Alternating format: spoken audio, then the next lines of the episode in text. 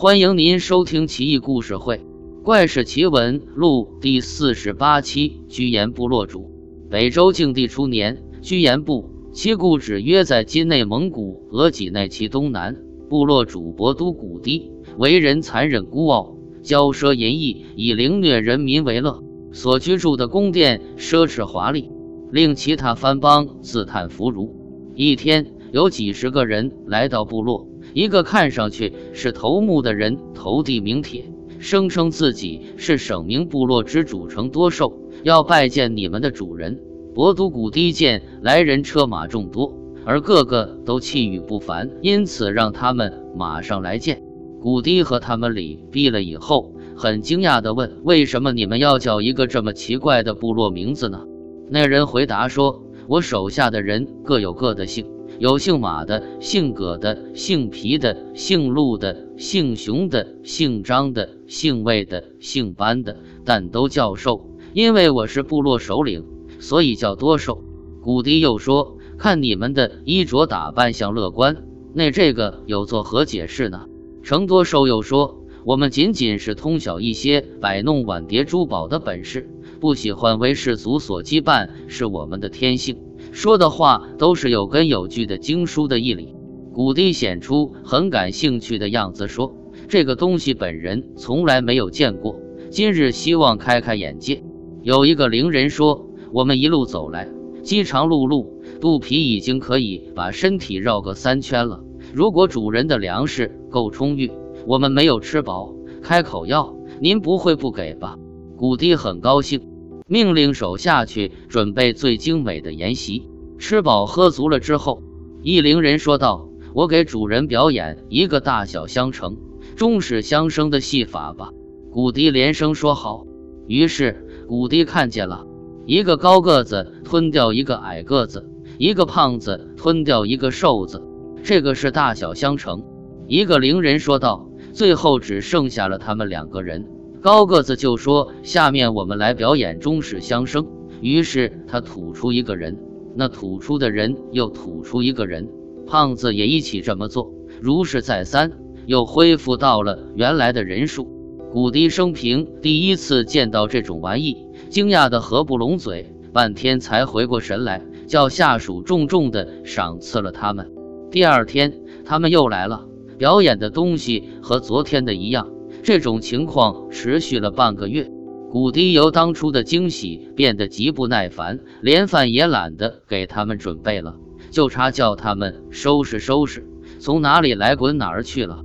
那些灵人们开始生气了，骂骂咧咧地说：“你以为我们表演的是幻术是吧？那么就借你的娘子来用一下，证明我们不是幻术。”古迪于是把一大家子人都叫来了，多手一张嘴。好家伙，竟然把古迪的老婆、孩子、兄弟姐妹、外甥侄子统统吞了下去，隐隐约约还从肚子里面传来了求饶的哭声，请求出来，听起来很是凄惨。古迪惊骇不已，连忙下坐，跪在多寿面前，磕头如捣蒜，低声哀求。其他灵人说：“无妨，无妨，不要担心。”多寿于是说罢，一个个从嘴里吐出来。一个个完好无损地站在堂前，古帝怒不可遏，心生一计，想用先祖血祭的方法杀了他们。于是，在费尽口舌，让他们带着赏赐离去。送到门口，还低声下气地说：“欢迎再来之类。”派遣兵士暗地里跟着他们，看见多寿一行人来到城外的一座废弃多年的古宅的墙基处，须臾之间就不见了。古帝大骂手下混账，亲自带领下属，命令就算挖到黄泉，也要把这群妖怪挖出来。等到把上层的瓦砾清除之后，在瓦砾之下数尺之下挖出了一个大木剑，笼子里装了好几千个皮袋子，旁边堆满了麦粒，周围还有一些竹简。由于年代已久，这些麦粒一碰便化成粉末，那竹简倒是隐隐约约有些字迹。大部分已经磨灭，认不出来。正中间的一个“灵”字却清晰可辨。古迪坐在马上，来回逡巡了很久，终于明白作祟的使者皮袋子，于是下令烧掉它。这时候，皮口袋里面开始发出哭天喊地的求饶声。我们本来就是没有生命的东西，应该是被消灭的。只是因为很多年前的李都尉在这里留下了一些水银加持，所以我们的亡魂才能够维持到了现在。那时候我们是因为帮助都尉搬运粮食，不料房屋倒塌，把我们全都压死了。经过了漫长的岁月，现在已经有了灵气，不幸被居延山神收了去，当做灵人为他服务。我们只不过是为了贪图您的一些赏赐，所以才屡次上门的。我们没有恶意，请求您看在山神的面子上饶我们一命。从此以后，我们再也不敢到你的府上去打扰您了。古堤对他们的话不置可否，想把那些水银据为己有，依旧下令让士兵火烧皮口袋。冲天的大火里弥漫着渗人的哭喊声，叫屈豪哭喊冤的声音此起彼伏。那流出来的血飘洒满地，都是醒目的红色。烧完以后，古堤家的屋檐房廊到处都有凄厉恐怖的哭喊声，一如当日焚烧皮口袋的声音，好像是把那些声音重新再回放一样，惨叫了一个多月都没停止。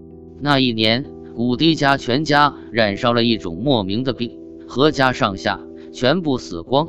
那些水银终究没有找到。文中的皮带应该是装军粮用的，这个是符合当时制度的，也就是边塞军需供应。皮带子类似于革驼，而这些东西衍生成为精怪，从侧面也反映出除了军事的劳苦，戍边时的沉重压力。元明之后，这里的生态环境发生了巨大的转变，昔日肥美波光潋滟的居延河已不见踪影。民国时期的学者黄文弼发现了四枚居延汉简，但是没有再仔细做调查。